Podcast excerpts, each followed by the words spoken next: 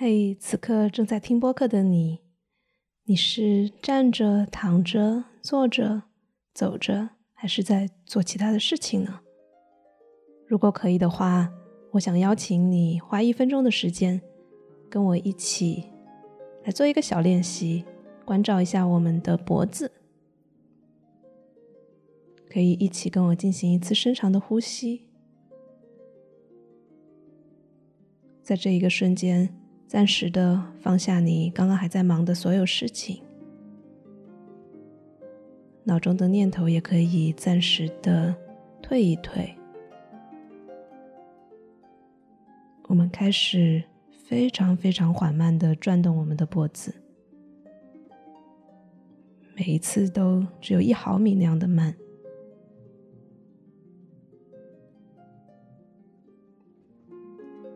你会发现。当转到某一个地方的时候，你的脖子会格外的舒服。那我们就在那个舒服的位置上停一停，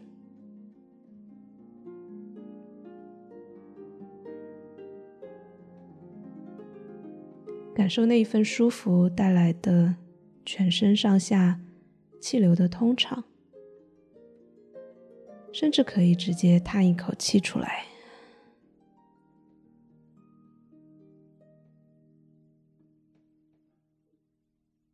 如果你转到了一个感觉有一点卡顿、有一点疼的位置，那我们就缓缓的往回转一点，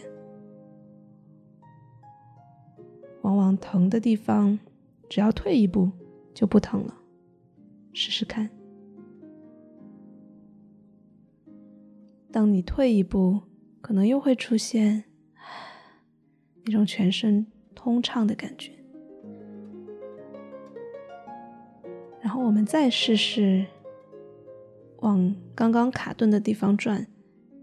可能就会发现，哎，疼痛减少了，更加舒服了。所以我们可以慢慢的把三百六十度都转一遍，遇到舒服的地方就停下来享受，遇到卡顿的地方。就倒回去一点点。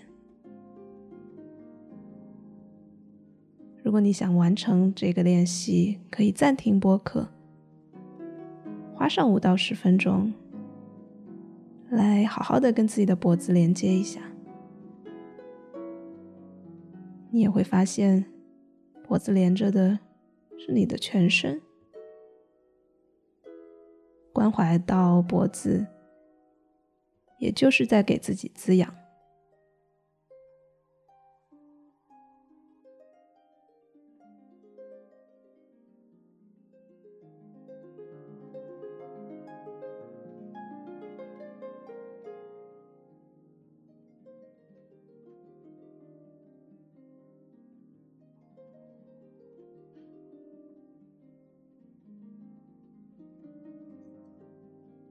Hello，大家好。我是 Jess 金叔，欢迎收听这一期的深爱玩彩。这一期的播客开头有一点特殊，而它是为了引出我今天想要给大家介绍的一个身体工作流派。先来讲讲我是怎么跟这个流派结缘的吧。熟悉我的听众都知道，过去我在读博士期间，各种焦虑、压力山大，身体经常出毛病，就喜欢找各种各样的按摩。去试过中式的推拿呀、足疗啊、泰式的按摩、日式指压按摩，然后西式的正骨，还有偏神棍一点的，比如说灵气啊、精油啊、能量触摸，什么什么都试过，他们都有帮助，但是没有一个给我一种啊哈的感觉，也都像是授人以鱼，而不是授人以三点水那个鱼。所以当我接触到。Orthobionomy 这个流派的时候，它不仅仅慢慢的让我自己的驼背啊、脊柱侧弯、高低肩、长短腿、腰痛、圆肩、压力山大不会释放等等的问题得到了修复，还能够让我知其所以然，以至于可以举一反三的应用。那它背后的哲学也让我真正的慢慢学会了什么是松弛。所以这个神奇的流派到底是什么呢？我今天就非常详细的介绍给大家。它叫 Orthobionomy。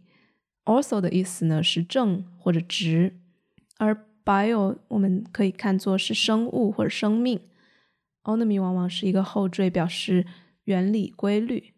所以连起来就是正确使用生命的自然规律。简言之，就是正道。那这个流派在中国好像还没有被特别的普及，所以也没有一个通用的翻译。把它译为正道疗法，好像听起来太玄了，所以我简单的把它译为自愈疗法，因为它的背后，如果浓缩成一句话的话，就是一个非常简单而深远的哲学，那就是只要你不跟身体作对，它是知道怎么自愈的。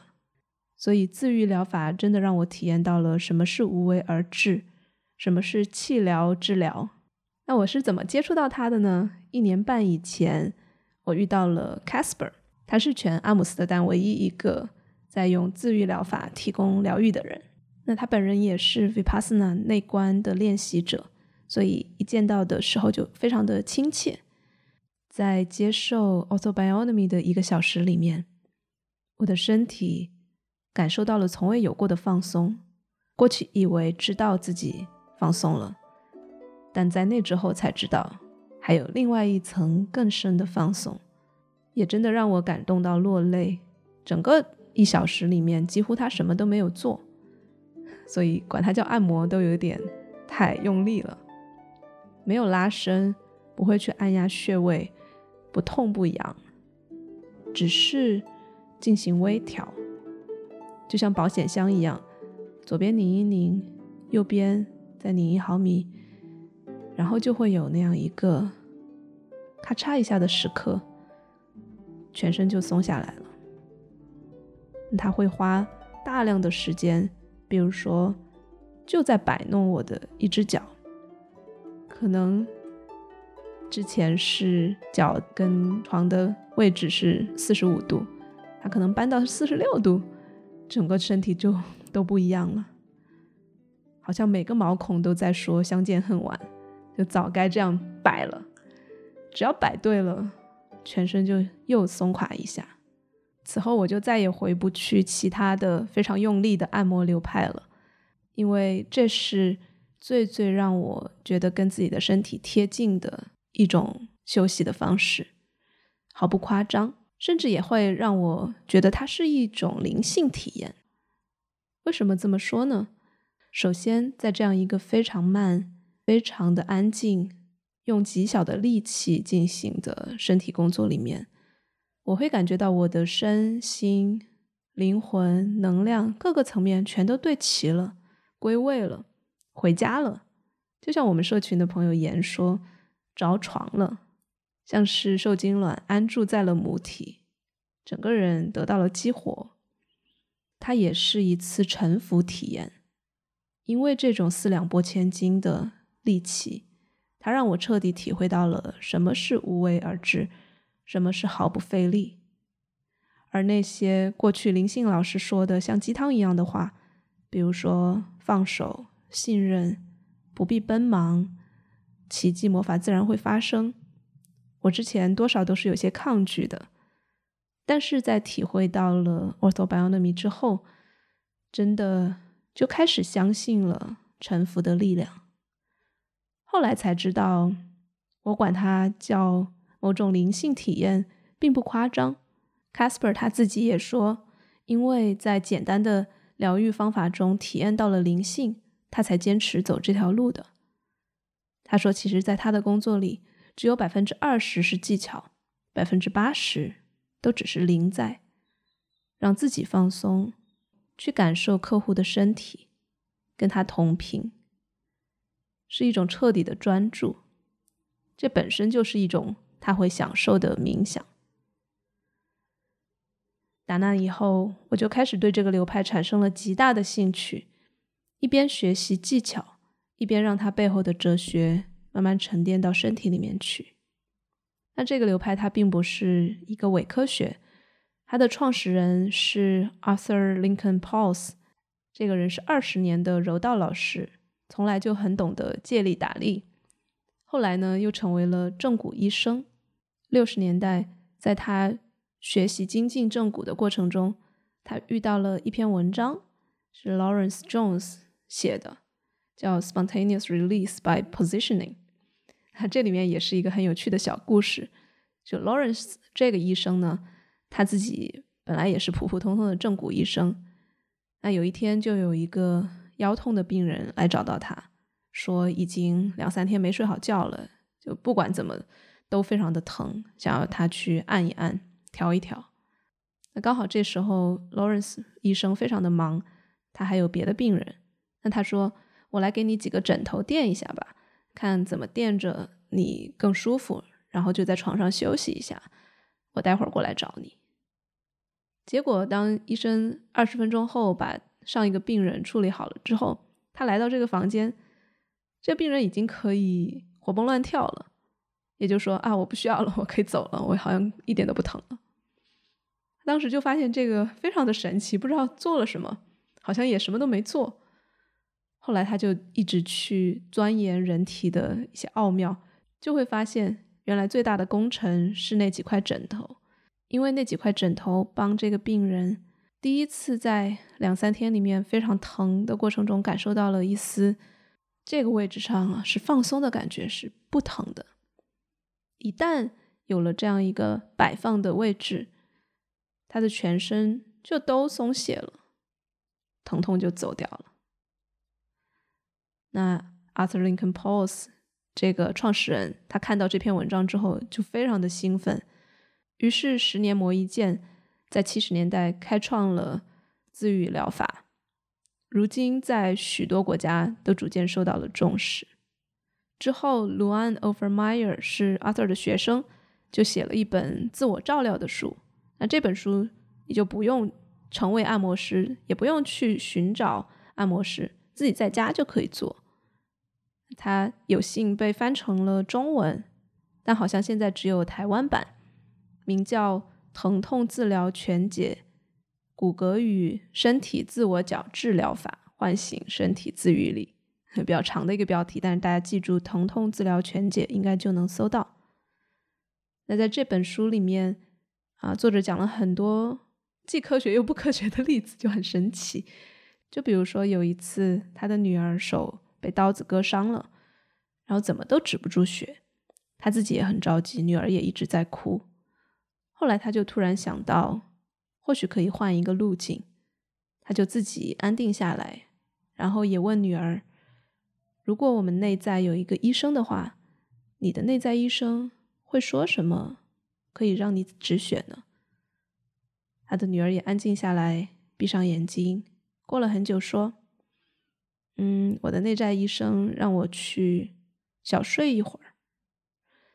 然后他们就没有再管。这个一直止不住血了，就简单的包扎了一下，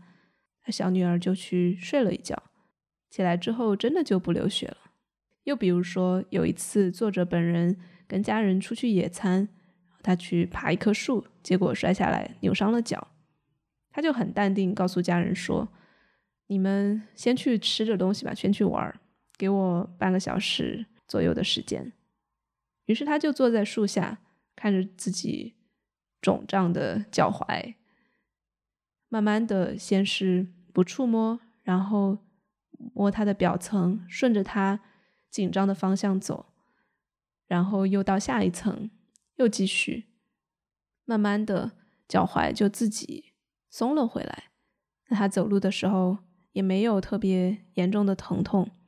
第二天也没有肿，没有淤青。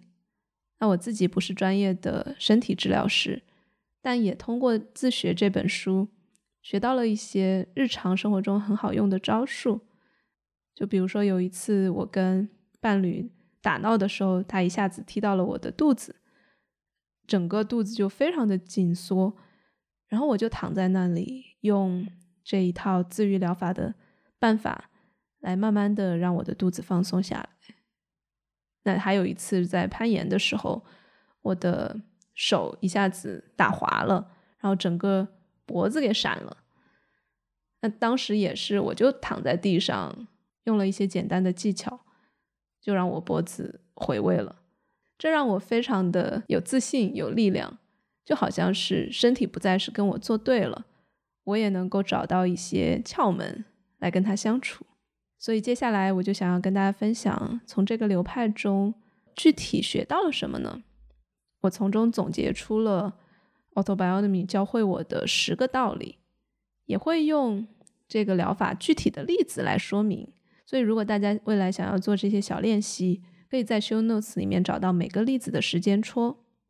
我不建议大家这会儿一边听一边实践，就像你不可能同时听两个播客都听得很仔细一样。你的身体其实也是一个二十四小时不间断的播客，它一直都在为你释放着微弱的信号，那你需要非常静心、非常专注的去听，才能听得到。那当然，如果你在听到我接下来讲的这些练习的时候，还是会有好奇，那你可以按下暂停，简单的试一试。所以第一个道理就是，难受的时候什么都不做，比做一堆事。效果好得多。这个道理我想要用一个例子来说明，就是骨盆稳定练习。那大家都知道，骨盆是我们人的重心的区域，有非常多的器官。然后骨盆如果歪斜了或者它不稳定的话，就会直接影响，比如说长短腿，然后高低肩，啊，脊柱也可能会不是很正。所以骨盆可以说是所有练习的。地基就是最基础的那个练习。那在这一套自愈疗法当中呢，骨盆的练习是最最简单的。你只需要躺在地上，然后把你的双腿都搭在，比如说你的茶几上或者是床上。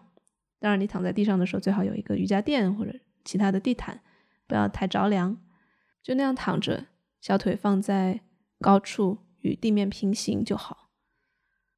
然后你就开始微调，就躺着深呼吸，试试看把左脚和右脚怎么放，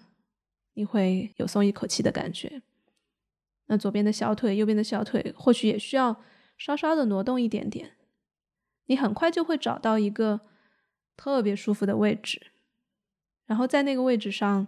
你的身体自然的会开始深呼吸，会叹气，甚至有时候会微微的颤抖一下。那都是我们的盆腔里面积压的压力在慢慢释放，所以这个练习变成了我的日常休息方式。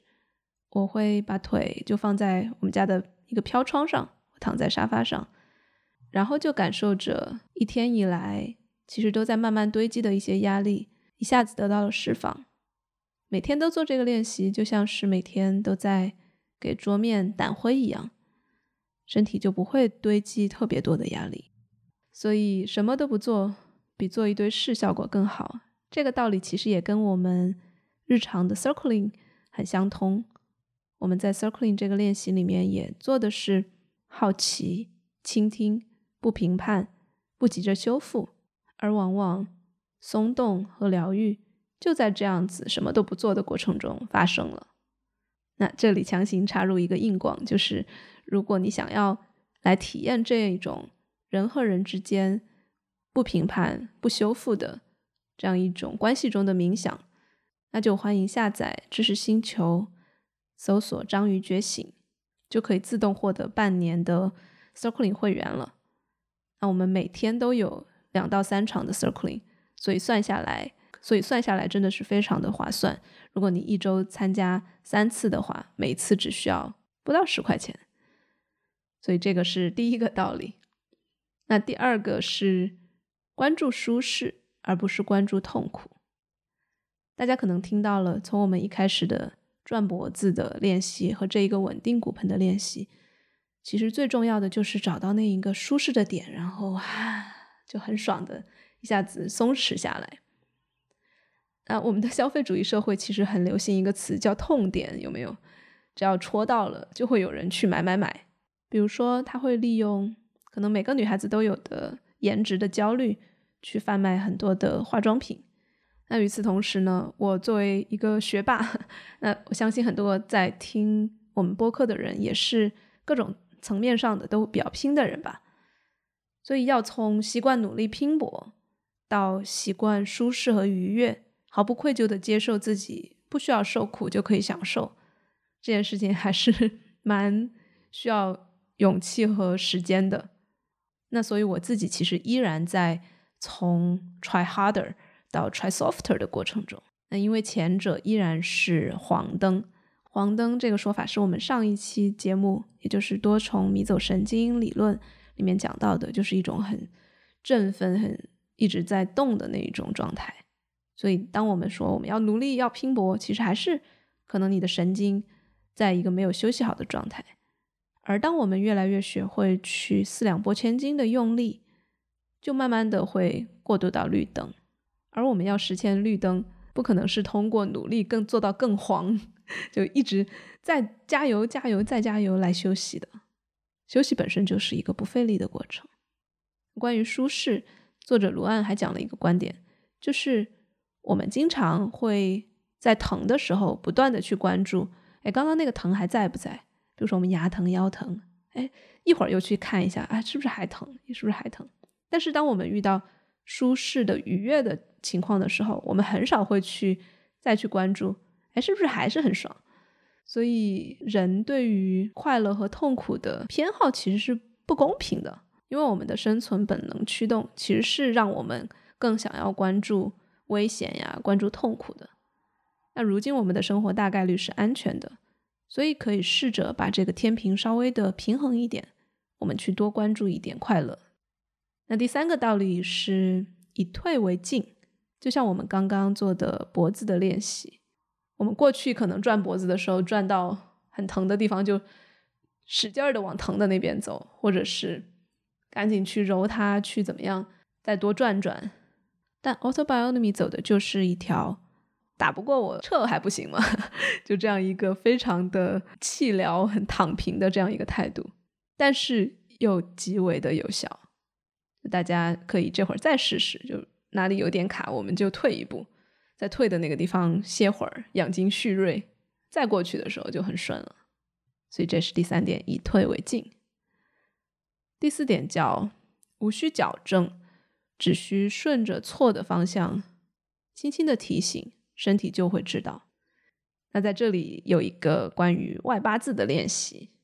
不知道很多朋友可能都会无意识的走路有一点偏外八，或者是内八，大家都可以试试这个练习。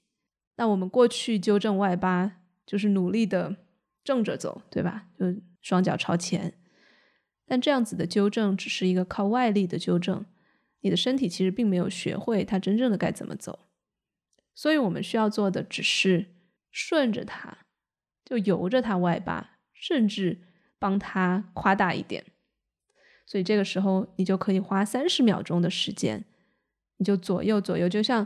鸭子一样走路，或者像小丑一样就外八那样走路，原地踏步踏三十秒。在那之后，身体就会知道你再提醒他：“哎哎，你看，你已经走成一个鸭子的样子了。”然后接着你就在正着。就双脚朝前的走三十秒，看只需要做这样一分钟的练习，你的身体就知道哦，原来外八是不太对的，我得正回来，他自己就学会了。而这个练习你不需要经常做，或许想到了就做一下，过不了几天，你的身体就学会了自动纠错。哎，现在知道身体会自动纠错，就觉得小时候走了好多冤枉路，挨了好多打，就因为小时候写字呀什么姿势不对，老是驼背嘛，就被家长一直就吼着要要坐直，然后但是还是坐不直，有时候又会忘，又会又会被挨骂，然后还会被家长买一些什么背背佳呀之类的东西带着，但一直也是就既疼又没有用。我现在想起来，就是如果当时看到我驼背的时候，那就让我更驼 三十秒，然后再直三十秒，或许会比直接带背背佳有更大的帮助。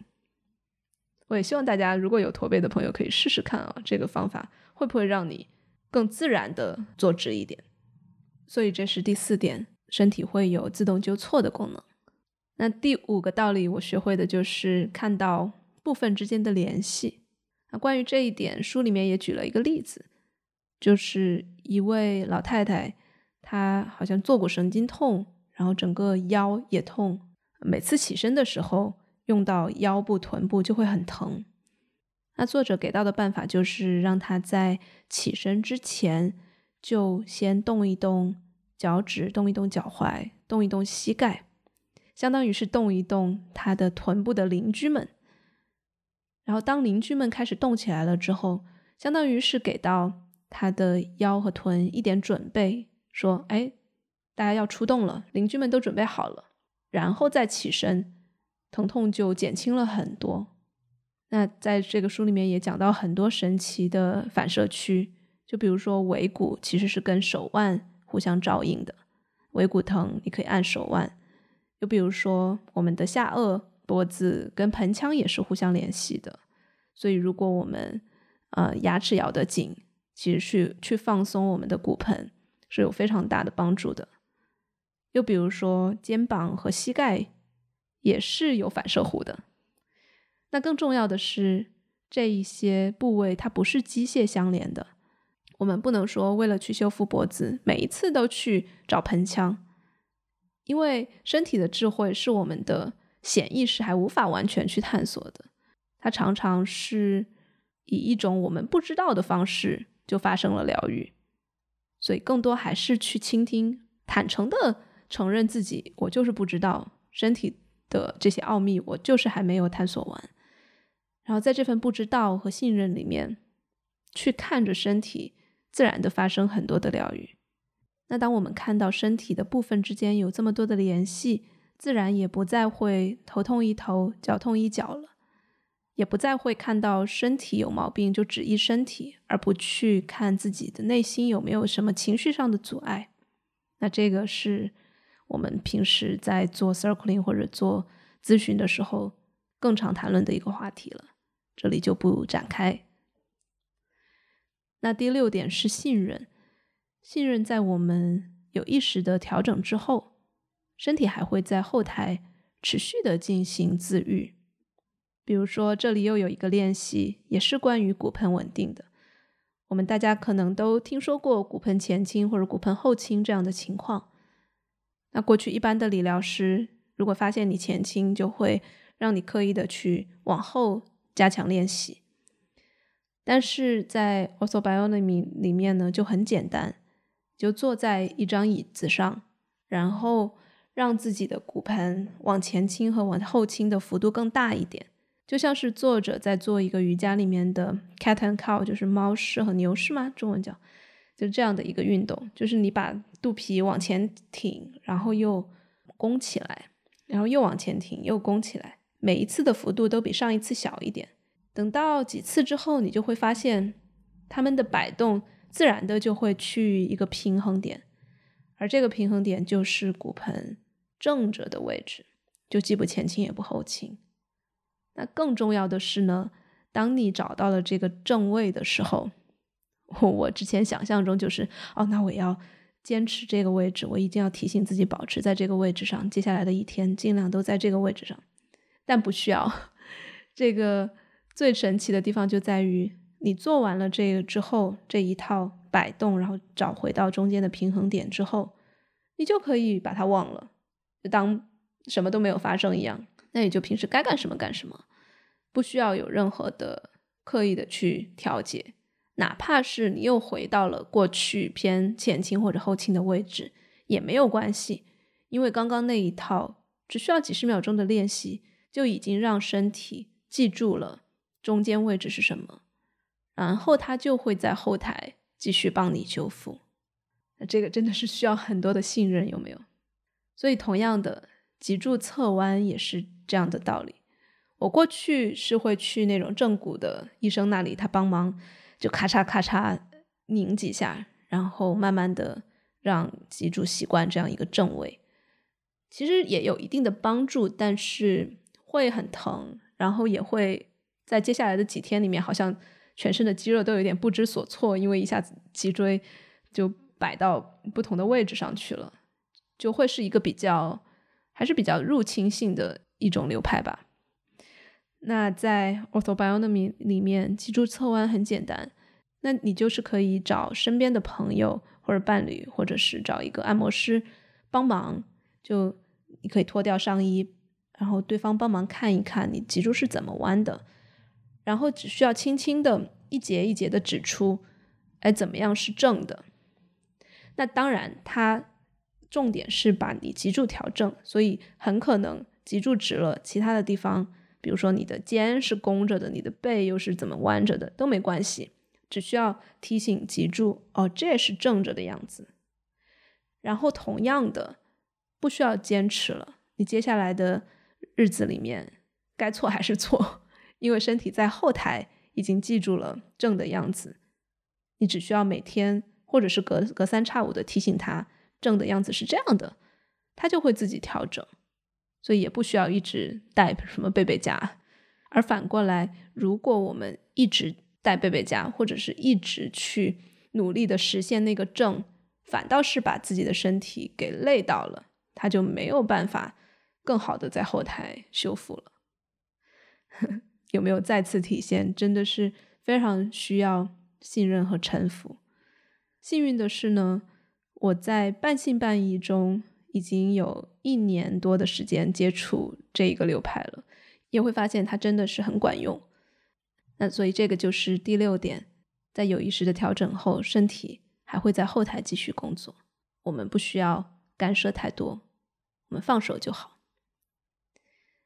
第七个道理叫点到为止，过犹不及。这个也举一个例子，我前面讲到，如果牙齿紧的话，可以动骨盆。那我具体讲一下这个怎么操作。你可以先躺下，然后把嘴张开，错一下自己的下牙，看看哪个地方最卡，然后再把嘴闭上。我们接下来要做的是把膝盖抬起来，抬到我们的肚子上方，就这样蜷起来这样一个状态。然后呢，我们就张开嘴，同时呢，让我们的膝盖往左边或者往右边或者。一个左一个右，这样子打开，打开了之后再把腿伸直，就是这样一个动作，非常的简短，而且只能非常简短，只能做三到五秒，每天最多做两次，就会非常的有效果。但这里呢，为什么叫过犹不及？就是因为如果你超过了三到五秒，超过了两次，就反而会把牙齿和骨盆之间的反射给弄累了。就会有更多的损耗，就反而得不到休息，所以真的是很颠覆，有没有？因为我们平时觉得要修复一个东西就要非常的努力，三秒怎么行呢？每天只做两次怎么行呢？比如说你要减肥，你要做什么呃俯卧撑什么的，你都要做至少二十次。但是在这个流派里面，真的是把“过犹不及”这个词发挥到了极致。他就更加的督促我们去练习前面提到的那一种信任，以及去练习四两拨千斤，去慢慢的相信我真的可以不用那么的奔忙，我真的可以少做一点，得到更多。所以这是第七点。那第八个，我从 also biology 里面学到的道理也好，方法也好，我管它叫正念烙饼。那烙饼是我从北方同学那里学到的一种对失眠的戏称，就好像是你是一个饼，然后在床上翻来翻去，翻来翻去睡不着，就烙饼。那什么叫正念烙饼呢？就是把失眠当成是跟身体培养感情的非常好的机会，因为反正你也做不了什么事，反正也睡不着。那我自己一般是会在。即将来月经的那个头天 晚上，就可能是荷尔蒙的原因，就很难入睡。其他时候都很好睡，所以干脆就在那天晚上，我就开始正念烙饼。结果发现，其实当我用 autobiognomy 这一套东西来在失眠的时候跟身体进行连接的话，它比睡觉还要更充电，第二天的生活也不会有任何的影响。所以怎么做呢？我自己是有两个方法，一个是就像我们最开始提到的，什么都不做，就是摆位，就把自己摆到最舒服的位置。那它跟烙饼不一样的是，烙饼就是很烦躁的左翻右翻，但是我们这个正念烙饼呢，就是非常非常慢，就像我前面说到的，像保险箱一样，左边拧一毫米，右边一毫米，这样慢的去把自己的身体摆到一个会叹气的位置。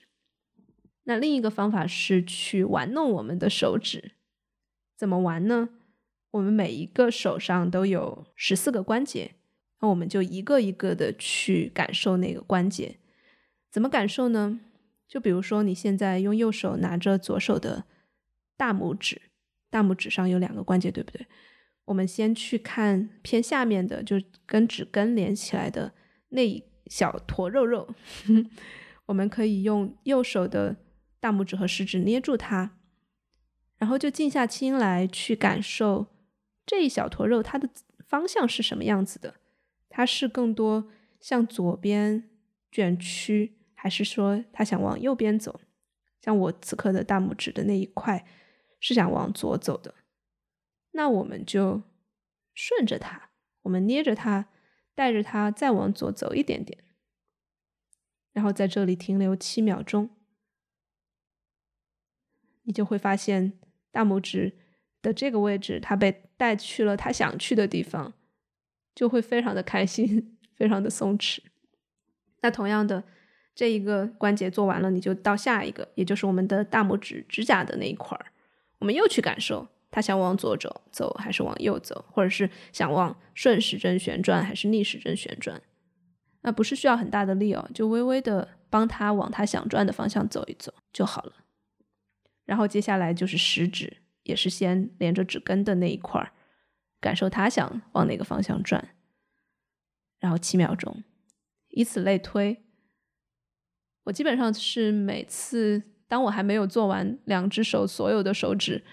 的时候，要么就是都已经睡着了，要么就是真的感觉非常的充电。所以这个是什么原理呢？我自己觉得它也是一个，就是不抗拒、顺势而为的这样一个道理。那既然我们失眠的时候大脑是非常活跃的，那干脆就给他点事情做喽。但是呢，我们又不是让他去计划我们明天要做什么，就那样很耗竭嘛。也不是让他去想很多天马行空的事情，而是说既让大脑做事情，又能让身体休息。那刚刚的这个摆位和手指的练习，就刚好符合了，既让大脑忙起来了，又让身体休息起来了。那很自然的，你要么就能睡着，要么就能得到非常好的休息。所以这是第八个正念烙饼。第九点是关于阴和阳的。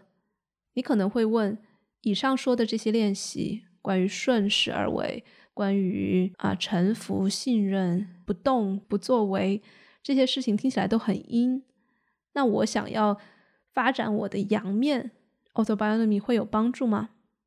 那答案是有的，在 Ortho 里面，我们会不只是强调你去接纳、去允许、去顺遂，而是也会讲到我们怎么样强壮我们自己的身体。但它的强壮不像是我们平时去健身房里面撸铁一样，比如说我们要长肌肉，我们可能需要跟自己的体重，比如说多少倍的呃铁，然后来举，然后给到。很大的抗阻练习，这样子肌肉能够先破再立，大概这个是日常健身的原理。所以那个抗阻是非常大的。那在 Ortho 里面呢，抗阻其实是非常的小，我管它叫百分之二十的阻力加百分之一百的支持。那我举个例子吧，比如大家如果经常冥想的人，可能需要去开胯，因为你坐着的时候，有时候会感觉我们的。呃，大腿根部那个部位非常的紧，坐太久的话也会越来越疼。所以，如果我们能够去让它更，就是相当于我们的大腿、膝盖更往下走的话，就是更有力的，那就更方便我们去打坐。那我们要开胯去做的，也不是一个像大家平时看到的很疼的那样一个拉伸的练习，而就是给到百分之二十的阻力。怎么讲呢？你现在如果坐着的话，可以跟我一起试一试。就是你把，比如说我们练我们的左腿，把它打开，就可以先把我们的脚左脚的脚踝放在右腿的大腿上，就接近于膝盖那个位置，给它支撑好。然后我们希望它走的方向是膝盖往下，对吧？因为我们想打开我们的左边的髋关节，所以我们要做的事情就是给到它百分之二十的阻力，就是你只需要出两分力，你把你的手放在膝盖左膝盖的下方。你看左膝盖本来要往下走，但是你给到一点点的阻力，你手往上，膝盖往下，但不需要很用力哦，就一丢丢，给到他一个信号就好。给到他的信号是什么呢？就是，哎，你现在想往下走，然后你遇到了一点点的抗阻，更加确定了你是想往下走的。所以这两分的力只是为了确定他，我们的目标是让膝盖往下。这百分之二十的阻力只需要坚持五到七秒，所以你就数，比如说你数七下，一、二、三、四、五、六、七，七下之之后，你让整个的左膝完全的放松，不需要出任何的力。刚刚我们是让它出力往下走的，对不对？但是你现在完全让它被动的，你用你的左手握住膝盖，被动的让它。完成往下走的工作，所以就有点像是 左手就像是一个严厉但又有爱的父母一样，他先给你一点点阻碍，就是你要走到那边去吗？我看你能不能走，加油加油！然后在七秒之后，完完全全的支持你，用手把你的膝盖往下压，膝盖本身一点力都不要出，所以这就是百分之二十的阻力。加百分之百的支持。刚刚讲解的时候可能时间比较长，我希望你如果有机会可以按暂停再试一次，就是阻力七秒，然后松掉膝盖的力，然后按下去，你会发现你的胯就是比刚刚要放松很多了。然后同样可以试试你的右膝。那我自己在 Vipassana 就十日内观打坐的时候，经常用这个方式来放松我的髋关节。那在每一次即将静坐一个到两个小时的开端，我都会这样子，一边十秒钟把我的髋关节放松下来，那接下来的冥想就会少一些疼痛。Autobiomy 的这一种不费力的阳，让我真的是很感叹，哇，小时候真的费了很多力气，就老师啊、家长啊都会给到一百二十分的压力和挑战。然后让你去达成一些事情，可能只有二十分的支持，唉，所以这个是第九点，就是当我们要发展我们的阳的那一面的时候，其实只需要二十的阻力，更多的还是支持，这样子我们会特别的有力量，又不会特别累。那第十个心得就是以上的复制，也就是当我们面对情绪的时候，其实跟面对身体是很大程度上是同理的。就比如说，我们难过的时候，其实什么都不做，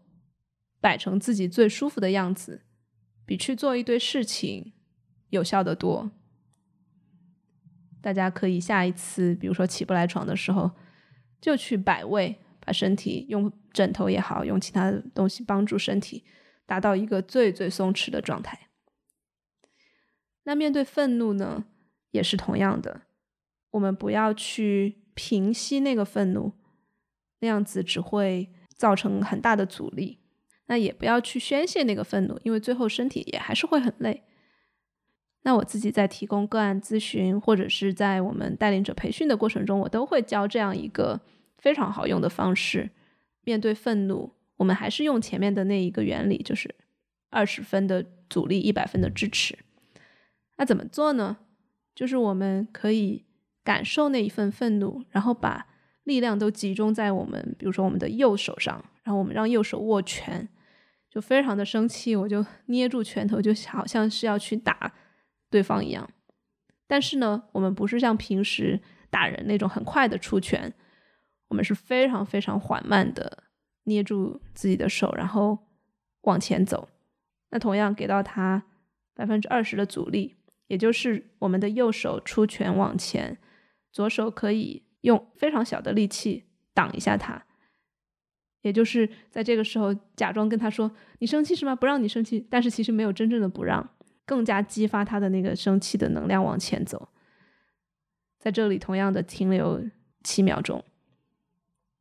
然后就整个让右手松弛下来，我们左手帮他往前完成那一个出拳的动作，右手一点力气都不要给。所以你可以反复的只做这样一个动作。因为我们的身体它很奇怪，它只需要完成向前打人的那个动作来表达愤怒，但它并不 care 你打出去的那个拳到底出了多少力，能不能把人打倒。它完成那个动作之后，愤怒就会消解。所以我们要做的就是给到一点点的抗阻，告诉他哦，你是在往前走，是对的，然后再给到极大的支持，就有点感觉像是你左手在对右手说哦，你想打他是吧？行行行，你你完全不用动，我来帮你。你看，这个是让我们的愤怒真的是得到了非常多的理解和包容和帮他实现，然后你很快的愤怒就会变化。那同样，当我用呃 orthobionomy 的原理去面对情绪的时候，我发现，当我遇到来访者或者朋友或者恋人在有情绪问题的时候，我也能更好的支持他们了。就比如说。我会更多的去观察身体，当对方讲到一件事情开始紧张，比如说他身体开始缩起来，他肩膀开始往上举的时候，我会提醒他们顺着这个举，我们就让他走更多。就像我们前面提到的，你驼背了就让他更驼一点，外八字了就跟他让他更外八一点。所以当他情绪来的时候，他恐惧，比如说，然后他肩膀往上缩，那我就让他更多缩一点点。很快，对方就自动肩膀就会放下来。那同样的，如果我看到他牙齿咬得很紧，我不会用那个骨盆的那一套放松牙牙齿的方法，我会简单的就是鼓励他，哎，试试看把牙齿再咬紧一点。然后当身体接到这个提醒，哦，你牙齿现在咬得很紧，他就会自动纠正。那面对朋友、恋人或者来访者的情绪，也同样的，我几乎从来不会在有人表达，比如说愤怒或者是抑郁，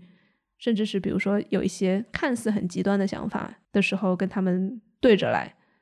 我都会像是 a u t o b i o n o m y 一样，几乎不做任何事情，更多的就是倾听，然后顺着他的方向多走一走，或者是给到一丢丢的阻力，再给到全然的支持。那讲到最后呢，我还要讲一个提醒，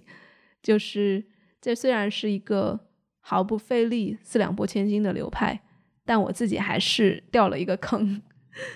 就居然练一个毫不费力的练习，练到自己累到爆。怎么说呢？是因为我为了做这一期播客，从一个月前就开始在重读呃 ortho-biognomy 的书，然后去整理很多的资料。一开始是全心的投入，然后每天都做很多的练习，结果这样子练了一周，然后总写东西、看东西看了一周之后，整个人就开始产生抗拒了，然后所有的那前面提到的那些帮我放松的方式都不管用了，内心也会对整个流派，也会对做播客 各种事情产生非常大的抵触。也是在我丢下了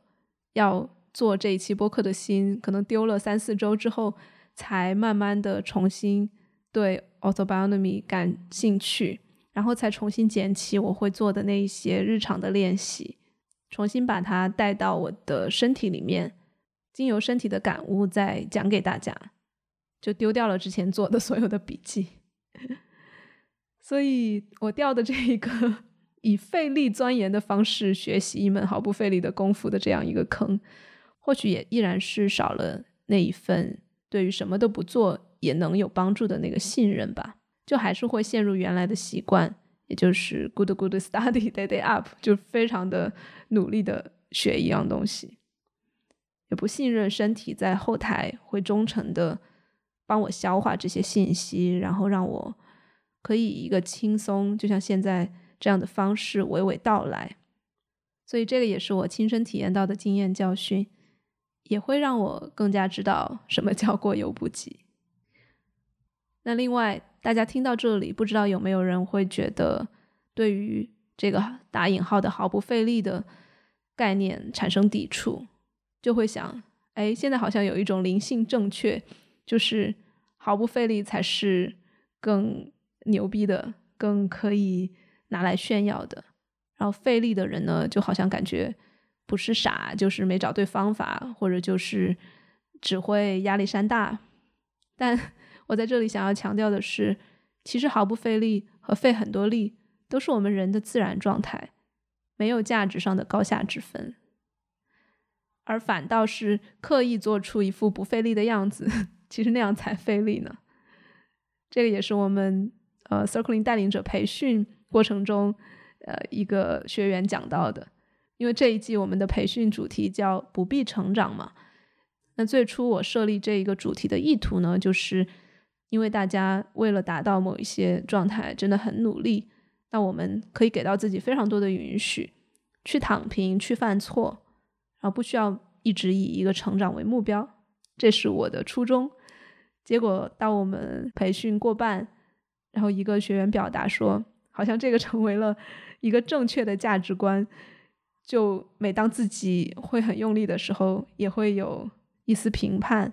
或者是有。那种很要努力，想要让自己不费力的那样一股力，在跟自己想费力的力在打架。所以我们在那一次培训之后，也会意识到，其实力量和闯劲也是我们的一部分。当他就是想要冒出来的时候，我们完全不必为他羞耻，而是就可以去享受那一份阳，那一份力。而我今天讲到的所有关于 autobiography 的毫不费力的这些技巧或者哲学，都不是鼓励我们一直躺平就不再去费力做任何事情了。我相信，像举铁呀，我自己依然会呃做壶铃的练习，就所有的重量练习都是有它的价值的。我们不是说找到了一套方法就可以把它奉为圭臬，就普世什么时候都去用它。我觉得那样又是不灵活了。我觉得更重要的是要体会过两边，才真的有的选。否则，如果我们从来没有尝试过什么是毫不费力，那我们用力的时候，就有可能只是我们过去紧张的习惯的努力。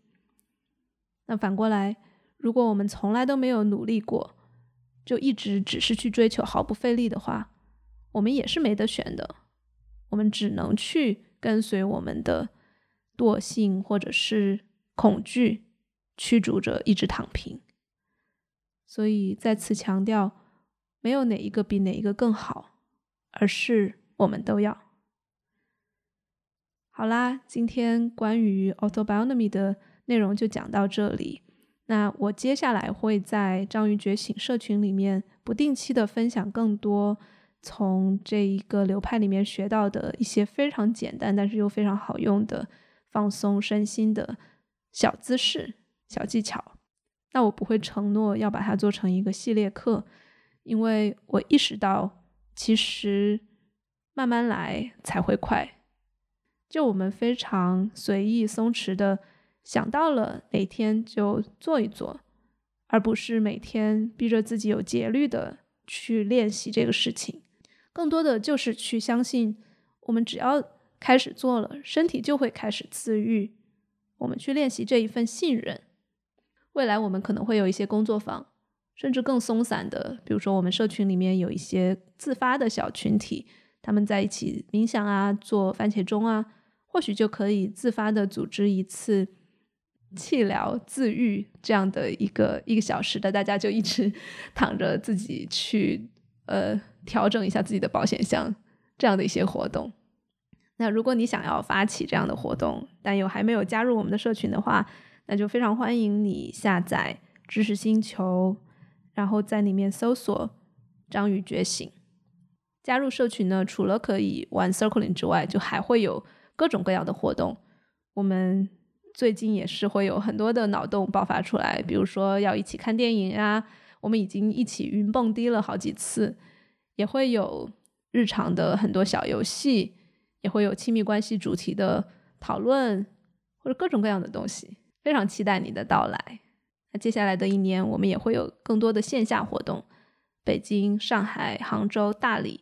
都会有我们一群人玩 circling、冥想、拥抱、跳舞的身影。希望你也加入到这样一个充满活力、不需要人人都一致，而是和而不同的这样一个大社群里面来。好，最后的最后，如果你喜欢这一期播客，请多多给我打赏，也可以到爱发电网站上搜索“神爱玩财”，给我更加固定的，比如说每个月五块钱、十块钱这样的一个支持。也欢迎大家转发、评论，跟我互动，能够与远方的你在某一个瞬间达成灵魂上的交流，是我创作最大的动力。谢谢大家收听，我们下期再见。I've been awake for so long now. Just can't get to sleep. You've been tugging at my eyelids. You've been dawning on me. And there's a light coming through the window. But all I can see is the light of your love. You've been dawning